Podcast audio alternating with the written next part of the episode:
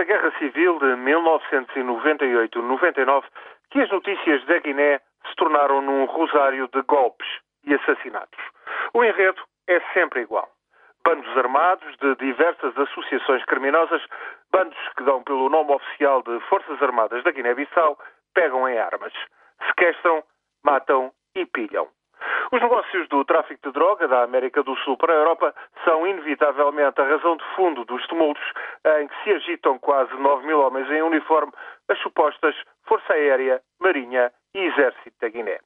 Desta feita, o golpe tem por pretexto a ingerência de Angola, apesar de Luanda ter anunciado segunda-feira que iria retirar 200 militares que se encontravam na Guiné desde 2011, ao abrigo de um plano de reforma das Forças Armadas e da Polícia.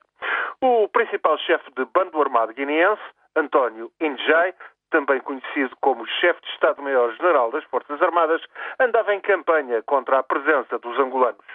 Indjai opunha-se ainda à eventual chegada de brasileiros para assessorarem a reorganização das Forças Armadas, um objetivo tido por essencial pelas Nações Unidas, a Comunidade Económica da África Ocidental e os demais países de língua oficial portuguesa.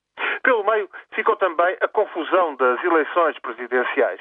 O chefe do governo, Carlos Domingos Júnior, agora com paradeiro incerto, apoiado pela maioria do PIGC, era candidato com grandes hipóteses de ganhar as presidenciais no final deste mês, depois de ter conseguido 49% dos votos na primeira volta. é lá, outro homem fatal, que tivera 23% na votação de março, apelava por sua vez ao boicote da segunda volta e à revolta dos balantas, a etnia maioritária.